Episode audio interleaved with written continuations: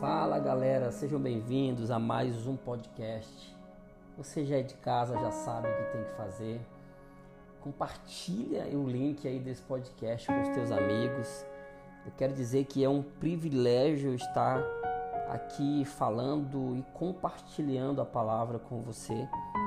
O desejo do meu coração é que você seja abençoado de maneira muito profunda através dessa reflexão. O tema da mensagem de hoje é frutificar, vontade própria ou processo. Eu quero ler um texto que está em João 15, no versículo 5. A palavra de Deus diz assim: Eu sou a videira, vocês são os ramos. Quem permanece em mim e eu nele, esse dá muito fruto, porque sem mim vocês não podem fazer nada. Se alguém não permanece em mim, será lançado fora, a semelhança do ramo, e secará, e o apanham, lançam no fogo e o queimam. Um dos grandes anseios da nossa alma, um dos grandes anseios da nossa vida é frutificar. Nós nascemos para dar frutos porque esse anseio foi colocado pelo próprio Deus que nos criou. Nós não fomos criados para sermos infrutíferos, para sermos criaturas que não dão resultados. Essa necessidade de frutificar, ela habita dentro do nosso coração. Na verdade, isso faz parte da nossa conquista diária da vida cristã, isso faz parte da nossa jornada cristã, da nossa busca. Dar frutos é um dos nossos grandes desejos e anseios do nosso coração. Nós nascemos para ser frutíferos, nós nascemos para gerar vida. E isso está dentro de nós, faz parte de nós. Agora eu quero trazer para você um paralelo bem interessante sobre frutificar. Existem dois paralelos. O primeiro é que o fruto da vontade própria, que é baseado em egoísmo, ele sempre terminará em decepção. Escute isso. Todo fruto da sua vida que culmina de uma vontade sua, de um planejamento seu, de um projeto que você estabeleceu, mas que foi baseado no seu egoísmo, na sua vontade de realizar a todo custo, ele sempre terminará em decepção. E eu quero te dar três exemplos de como isso é uma verdade, isso está na palavra. Jonas recebeu uma palavra de Deus. Deus disse que ele deveria ir para a cidade de Nínive para pregar uma mensagem. Mas levado e guiado pelas suas vontades próprias, pelo seu desejo, a Bíblia diz que Jonas pegou e viajou uma direção totalmente contrária daquela que Deus havia dito para ele seguir. É o que pessoas tolas e imaturas fazem, fogem da vontade de Deus, guiadas pelas suas emoções e pelos seus sentimentos egoístas, fogem do propósito de Deus para realizar uma vontade própria e termina em decepção. Judas não foge à regra. Judas é um exemplo claro de alguém que caminhou com Jesus, viveu e viu os milagres e as maravilhas, mas porque foi levado pela sua vontade própria, pelo seu egoísmo, pela sua natureza egocêntrica, terminou em frustração porque não compreendeu que o fruto não era justiça com as próprias mãos. Era algo além que ele não conseguiu compreender. Davi, da mesma forma, levado pela sua vontade própria, comete adultério. Mesmo sendo um homem segundo o coração de Deus, no momento que ele foi guiado pelas suas emoções, pelos seus sentimentos e pelas suas vontades egoístas, terminou em pecado, terminou em adultério, terminou em algo trágico que trouxe consequências terríveis para a sua vida. E no texto que nós lemos, a primeira coisa que nós aprendemos é que Jesus está ensinando para os seus discípulos que a evidência de um verdadeiro discípulo não é a sua boa vontade. A evidência genuína de um verdadeiro discípulo são os seus frutos. No final dessa vida, no final de tudo, quando você tiver um encontro com o Senhor, no último dia, no dia do juízo final, ele não vai perguntar qual foi a sua vontade própria. Ele não vai perguntar quais foram as suas intenções. Jesus vai pedir para você apresentar os seus frutos. E é fato que os nossos frutos precisam apontar para Jesus. Os nossos frutos não podem apontar para os nossos desejos egoístas. Os nossos frutos precisam apontar para a evidência de alguém que caminhou com Jesus. E se caminhamos com Jesus toda essa vida, certamente no final dela apresentaremos os frutos para Jesus. O outro paralelo dessa mensagem é que todo fruto ele é consequência de um processo. E toda pessoa tola, egoísta que não entende isso, ela sempre vai querer caminhar pelo lado da vontade própria.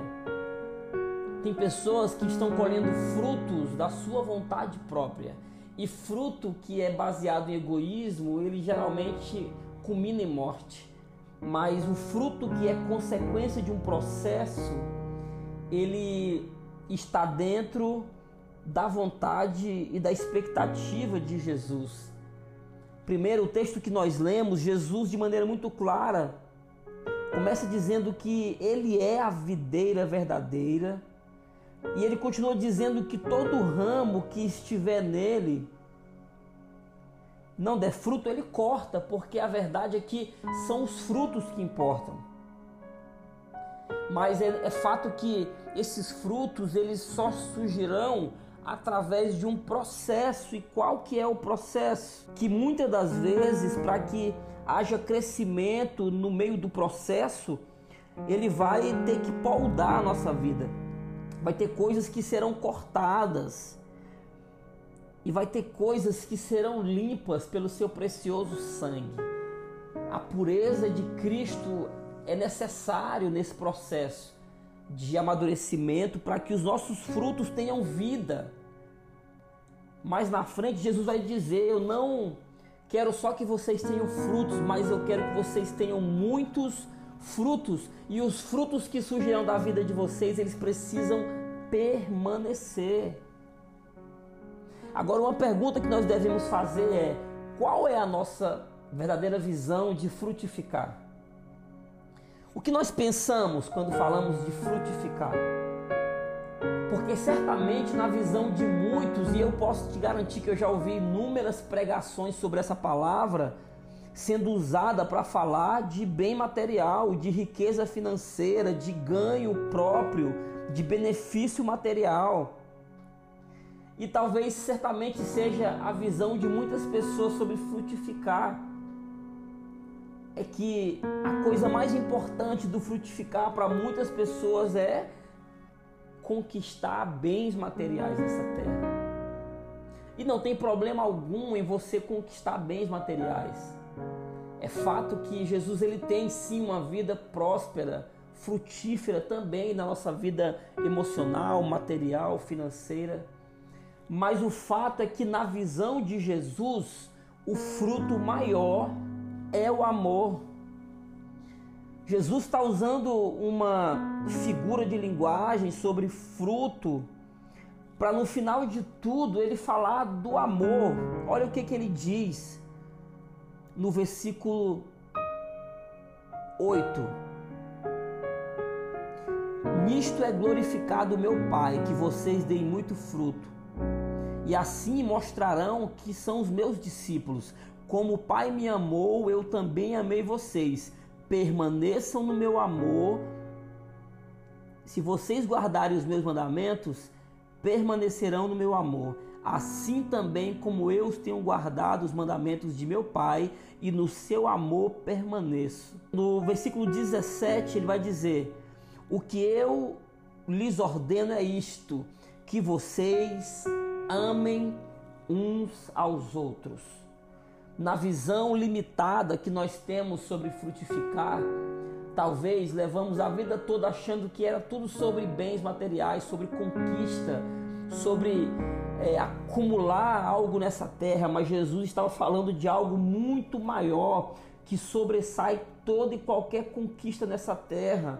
Na verdade, é o maior dos mandamentos. Jesus está falando sobre o verdadeiro amor que é embasado no amor que ele nos entregou na cruz. Jesus está usando uma figura de linguagem sobre frutificar para dizer que o maior fruto que pode sair de nossas vidas é o amor ao próximo. É tudo sobre o amor. O Evangelho de Jesus é o amor encarnado. O amor de Deus na cruz do Calvário é Jesus Cristo sendo entregue como propiciação dos nossos pecados, como resposta para aqueles que já não têm mais solução. Jesus está falando sobre os frutos que ele deu na cruz do Calvário, que foi o amor ao próximo. Quando ele está se entregando na cruz do Calvário, ele está tendo muitos frutos. E nós que fomos alcançados por Jesus, somos os frutos desse amor que foi capaz de se entregar numa cruz. Então ele está dizendo: olha, vocês ainda não conseguem entender mas daqui a pouco, quando eu não estiver aqui com vocês, porque eu vou me sacrificar por amor a vocês, eu quero que vocês entendam que os verdadeiros discípulos, vocês, serão os frutos da minha entrega. E eu quero que vocês repliquem esse padrão de frutificar, que é através da vida de vocês, do amor de vocês uns com os outros, essa mensagem possa se espalhar e possa alcançar mais pessoas. E aqui eu chego no encerramento dessa reflexão, que é uma pergunta para você. Você já parou para se perguntar por que você quer tanto frutificar? Seja sincero, seja sincero com você, com o teu coração. Por que nós queremos frutificar? Chegou um tempo na minha vida que eu sempre quis frutificar para ajudar alguém, para mostrar que eu tinha algo, com essa mentalidade de que frutificar era somente algo material, financeiro.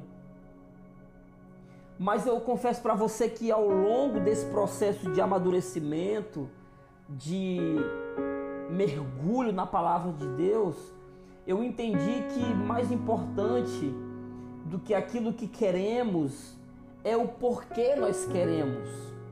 Mais importante do que os nossos sonhos, do que os nossos anseios, é o porquê nós sonhamos tudo isso que temos sonhado. E aqui talvez seja uma das maiores lições. Jesus está ensinando para os discípulos que a motivação dos frutos devem ser embasadas no seu amor, para que através desse amor ele sirva de alimento para a vida de outras pessoas. Jesus está ensinando sobre o maior dos mandamentos, o amor. O maior alimento que alguém pode receber daquele que conheceu Cristo é o amor. O resultado desse fruto é o amor ao próximo. Jesus ele está nos ensinando que de todos os frutos que podemos ter nessa terra, o maior deles é o amor que culmina na vida do próximo, que o leva até a cruz de Cristo, que através da cruz o salva e o leva para a vida eterna. Essa é a maior recompensa que podemos levar daqui para a eternidade. É saber que a nossa vida serviu de alimento para a vida de outras pessoas e através desse conhecimento elas foram levadas aquele que nos amou acima de tudo. Eu espero que você dê muito fruto e que os frutos da sua vida glorifiquem ao nome de Jesus. Que o teu coração seja mais conectado e mais alicerçado em amar as pessoas, aprender a amar os outros. É o maior exercício que nós podemos fazer enquanto filhos de Deus. É nos colocarmos no lugar que Jesus nos foi capaz de entregar. Que nós possamos entregar para os outros aquilo que Jesus nos entregou. Que possamos agir com o próximo como Jesus age conosco todos os dias, em amor, em misericórdia, em perdão. Esses são os frutos que duram. Os frutos que permanecem, eles provocam transformação na vida de outras pessoas. Eu espero que essa mensagem tenha te abençoado. Compartilhe o link desse podcast, manda para alguém que o nome de Jesus continue sendo glorificado através desse meio de propagação do evangelho. Muito obrigado por ter ficado comigo até aqui. Que Deus abençoe você. Até o próximo episódio.